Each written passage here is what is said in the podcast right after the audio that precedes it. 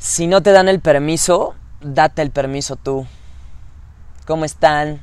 Bienvenidas y bienvenidos a otro capítulo más de este podcast. Esta vez, a diferencia de otros capítulos, hablo mientras miro al cielo, mientras observo cómo el cielo parece estar quieto, pero cómo es que hay tanto movimiento en todo. Cómo es que muchas veces parece que las cosas están quietas, pero en realidad están moviéndose a una velocidad impresionante. Como muchas veces hay cosas que se mueven y no nos percatamos de ello. Cosas que nos dan vida, como nuestro corazón, como nuestros pulmones y no somos conscientes de su movimiento muchas veces. Y es que gracias a ellos gracias a ellos estamos con vida, ¿saben? Y de solo pensarlo, me lleno de agradecimiento porque hay tantas cosas que funcionan justo para hacernos vivir, que güey, lo menos que podemos hacer es ser agradecidos. Y este capítulo ya, sin tanto choro. Neta es que me da, me da mucha curiosidad observar todas las facetas, como observar todas las facetas de mí, cómo puedo ser el güey más grosero y a la vez el güey más cursi.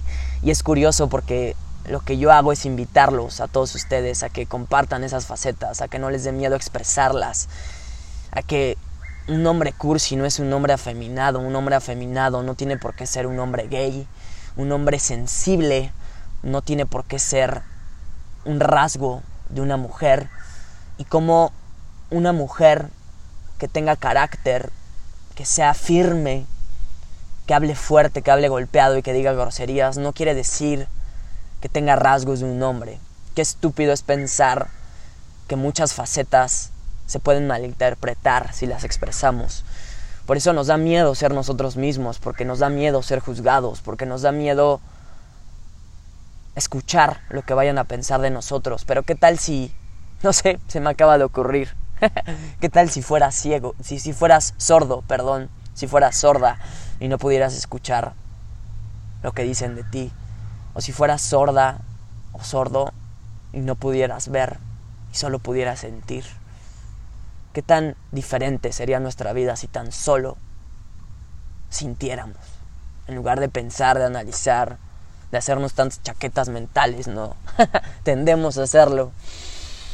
Y yo lo que veo es que, bueno, les quiero compartir un sueño mientras veo el cielo y no mames, díganme si ustedes no les gustaría visitar el espacio, ir al espacio y, güey, ver el planeta, lo minúsculo que puede ser nuestro planeta y pensar que a veces sentimos que somos todo y a la vez no somos nada Qué cabrón. Pero justo creo que la vida se trata de darte tú el permiso de hacer las cosas. La vida se trata de darte el permiso y no de depender de otra gente, de otros factores externos para que te lo den. Saben, creo que el error más grande que uno puede cometer es prepararse para hacer algo y no hacerlo hasta estar lo suficientemente preparado o preparada. Les comparto cuál es mi miedo más grande. Morir en la preparación de hacer algo. Y justo porque ese es mi miedo más grande, hago las cosas sin prepararme. Las hago y una vez que pruebo la experiencia, luego sí me preparo para hacerlo mejor. Les quiero platicar una historia de una experiencia que tuve hace un año Ahorita que me acordé de ella, qué cagado. y como me acordé de ella y lo sentí, se las voy a compartir. Hace un año di una conferencia al lado de personajes súper preparados, personajes que han dado no menos de mil conferencias a lo largo de toda su vida. Imagínense el callo que han de tener. Digo, la primera vez cuando uno se avienta al agua y no sabe nadar, sientes que te mueres, sientes que... Sientes que te vas a morir, güey, que, que, no está en tus manos tu vida. Y qué curioso porque justo la primera vez es la más emocionante, porque es cuando todas nuestras emociones, cuando todo nuestro sentimiento se activa y lo sentimos hasta en cada puta uña de nosotros, esa emoción. Y a mí me pasó cuando di una conferencia al lado de Odín Dupeirón, al lado de Adal Ramones, de Alex Sintek, que son personajes que hemos visto, bueno, a lo largo de toda nuestra vida y que en la tele, ¿no? Telenovelas, la chingada, y obviamente verlos actuar. Y no solo eso, sino prepararse detrás. He visto la preparación detrás de cada conferencia o de una conferencia de Diego Dreyfus, por ejemplo, de otros, otros, otras personas que quizá no son muy famosas, pero que sí admiro y que sí están sumamente preparadas. Yo estaba justo detrás, en el famoso backstage, al lado de estos personajes, ¿no, Yo me sentía realizado en ese, en ese, en ese día, porque vi mi nombre en un backstage vi Rodrigo Prior y dije, ah, cabrón, ¿en qué momento pasó este pedo? Eh, me metí, eh, vi que me habían dejado cosas, detalles, vi que estaba como la comida que me gustaba. Muy sencilla, ¿saben? Pero me sentí especial de saber que personas prepararon todo para que yo estuviera feliz y contento y tranquilo. No fuera posible sin una persona que admiro mucho, que su nombre por si lo escucha, sepa que siempre lo voy a mencionar y es en agradecimiento. Luiso, espero escuches este podcast, si no, pues ni pedo. Luiso, gracias a él tuve esa experiencia y salí justo del backstage cuando me tocaba dar mi conferencia, escuchaba a la gente platicar, la música, la presentadora y yo, no mames. Güey, me sentía vivo, cabrón, no, me sentía que me, que me, Güey, la respiración era 4000 kilómetros por hora. O sea, hice un ritual, di gracias, me reconocí justo en ese momento que me lo había ganado por toda esa preparación que nadie, que ninguna de las personas vio, pero que, bueno, he compartido en mi Instagram mi día a día, cómo es que me preparo, cómo es que batallo, cómo es que empujo, cómo es que trabajo en mí, trabajo en este sueño. El caso es que la presentadora con ustedes, Rodrigo Prior, corre un video mío que gracias a Fer Altieri, lo menciono también, fue ese posible ese gran video, qué cabrón video. Em, corre el video y empieza una canción que es A Head Full of Dreams, que yo la considero el himno de mi filosofía, una cabeza llena de sueños, A Head Full of Dreams de Coldplay, porque mi vida es una cabeza llena de sueños, tengo un corazón, un cuerpo lleno de sueños, mis sueños recorren en cada parte de mí. Sonó la canción y yo salí disparado. Pero antes de salir, justo, justo cuando estaba el beat de la canción, dije, no seas cabrón, güey. ¿En qué me vine a meter? Y sonó la canción, salí saltando, gritando. cabrón, lo vuelvo a recordar y lo vuelvo a sentir. Porque fue la primera vez que estuve a más de, frente a más de 4.500 personas. Eh, ni tengo idea de cuántas personas eran, la neta, no las conté, pero eran un chingo. Yo supongo que por ahí de ese número, en un auditorio grande. Di mi conferencia, sentí que se me fue como un trago de agua, ¿no? Rapidísimo. Y salí, me dieron mi reconocimiento y una voz dentro de mí me dijo, güey, esto es para lo que viniste compartir tu mensaje, cabrón. Ya había tenido una experiencia parecida, similar antes, no la voy a contar en este, en este caso, pero esa voz me dijo, viniste a hacer esto, cabrón. De aquí eres, hijo de la chingada. Viniste a dar tu este, a treparte y compartir algo, pero para treparte tienes que tener algo valioso que decir, cabrón. Para poder treparte un escenario y que miles de personas te escuchen, tienes que tener un mensaje y lo tienes. Y yo, a ah, cabrón, escuchaba esa voz dentro de mí, un sentimiento, y a la vez la voz me decía, pero hermano, te hace falta mucha preparación. Y dije, sí, lo acepto. Me hace falta callo, me hace falta digo, los personajes que les hablo, estas personas dan más de mil, o sea, han dado más de mil conferencias, algunos hasta más de cuatro mil conferencias, imagínense ese pedo. Lo reconocí, sabía que me faltaba mucha preparación. Y lo que veo es que creo que como sociedad nos hemos equivocado en decirle a los jóvenes que se preparen. ¿Por qué? ¿Por qué no? Mejor, en lugar de eso, les empezamos a decir que mejor se avienten y una vez dentro, ahora sí, se preparen. Puede, este, puede que este sea el consejo más peligroso que pueda seguir. Y mi pregunta es, ¿y? ¿Y qué que sea el más peligroso? ¿Qué tiene de malo correr el peligro? Malo para mí es justamente lo contrario, no correr el peligro, no correr el riesgo, eso sí es malo. Creo que a veces es sano preguntarse si me quedan cinco años de vida y si supiera que todo se va a acabar pronto. Me encanta cómo los egipcios manejaban la muerte y es que cuando uno cuando morían decían que se abrían unas puertas en otro, en otro, en otro plano y que alguien te preguntaba dos, te, hacía, te, hacía dos preguntas, las mismas que les hago ahora y me hago a mí mismo. ¿Qué tanta dicha tiene tu vida? ¿Con qué dicha vives tu vida? ¿Qué tanta dicha sientes todos los días por tu vida? Y la segunda, ¿le has dado dicha a otros? ¿Qué tanta dicha le das a otros? No hay que prepararse para vivir. Hay que vivir y luego prepararse. No hay que hacer algo para ser felices, hay que ser felices y luego hacer algo. Date el permiso de hacer las cosas. Cágala más. Porque si supieras que mañana o en un mes te mueres, ¿te seguiría importando lo que dijeran de ti? A veces no sigo los consejos que doy, créanme, pero creo que no se trata de eso. Lo que hago se trata de decirle a otros los consejos que me hubiera gustado que me dijeran a mí, y este es uno de ellos. Me trepé a ese puto escenario. He hecho muchas experiencias que me he atrevido, la neta. Me siento orgulloso de ello, de ello, pero esa vez en ese escenario no estaba preparado, créanme.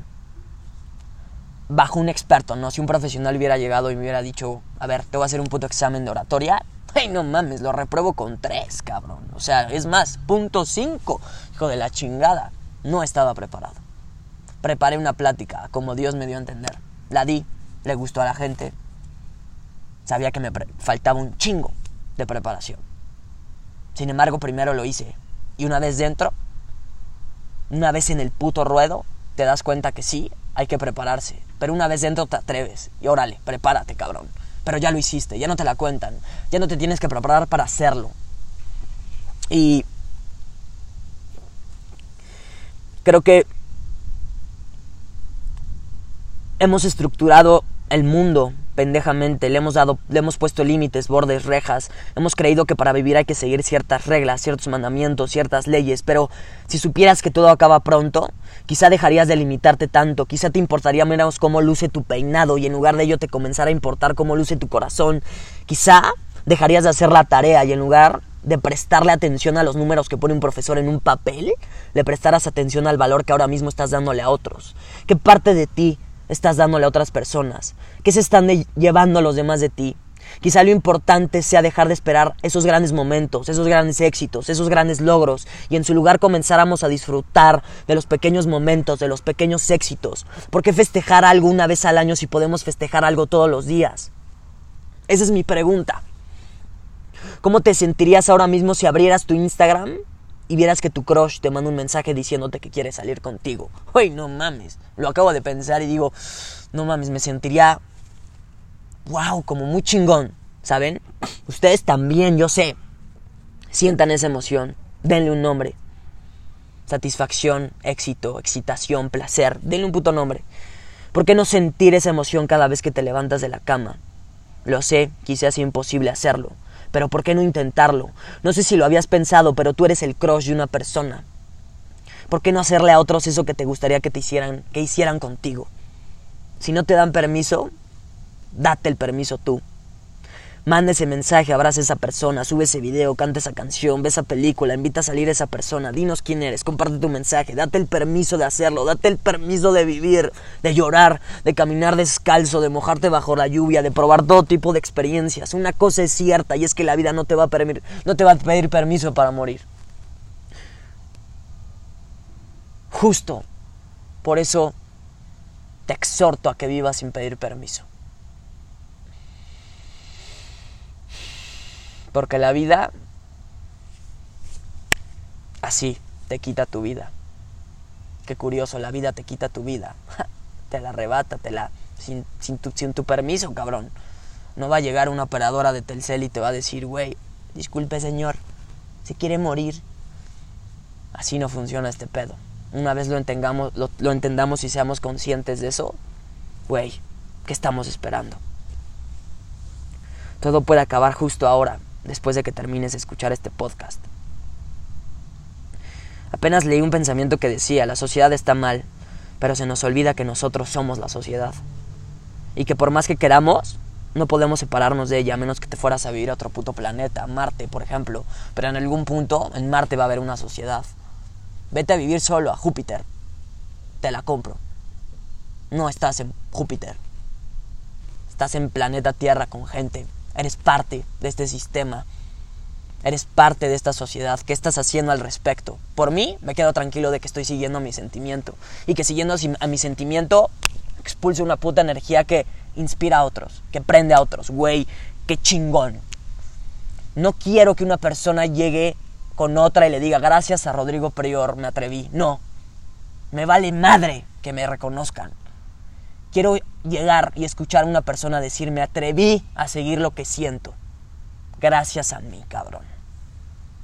Gracias a que me atreví y fui consciente de todas esas chingaderas que están circulando en mi cabeza, toda esa información falsa, todos esos límites, esos muros que nos han construido el mismo sistema, nosotros mismos. Nosotros nos hemos puesto el pie por codicia, por poder, por querer manipular a otros, por chantajistas. No tú, no yo, los demás, pero los demás son parte de nosotros. Somos parte de ellos, somos uno mismo. Hasta que no seamos conscientes de ello, no vamos a vivir en amor, no vamos a vivir en armonía. Y no solo los seres humanos, todo, la naturaleza, los animales, los insectos. ¿Por qué amar a unos y odiar a otros? ¿Por qué matar a unos animales y comerte a otros? ¿Por qué? ¿Por qué discriminar de esa forma a la naturaleza? ¿Tienes un hermano o hermana? Bueno, ponle con tu mamá que llegara un cabrón y ame a tu mamá y te mate a ti. No mames. Es lo mismo al discriminar a los animales. Matamos a uno y, a otros los tenemos de mascota en nuestro jardín sin dejar que sean libres. Ese es el pedo. Ese es el realmente pedo. Y creemos que estamos aportando algo al mundo yo le aporto algo al mundo desde adentro, desde este sentimiento real de compartir algo. Porque no sirve de nada hacer una acción externa. Bueno, sí sirve, sí suma. Pero serviría más si primero fuéramos conscientes de lo que está pasando y luego actuáramos. O actuemos y luego seamos conscientes, güey, no sé, estoy preguntándome cosas mientras veo el cielo y las comparto, chingue su madre, me vale madre. Si mis preguntas son tontas, creo que en las preguntas más estúpidas existen las respuestas más profundas. Preguntas tales como, mames, ¿por qué el cielo es azul? ¿Por qué estoy aquí? Qué pregunta tan más pendeja, ¿no? ¿Por qué estoy aquí? Pero quiero que respondan esa pregunta. Gracias por escucharme. Fue lo más espontáneo. Ya me están picando los pinches mosquitos. No los quiero matar. Así que me voy a meter. Gracias por escucharme. Nos vemos a la próxima. Si les gustó, compartan. Si no, solo escúchenlo y arrúmenlo. Vale madre. El chiste es que se lleven algo. Gracias.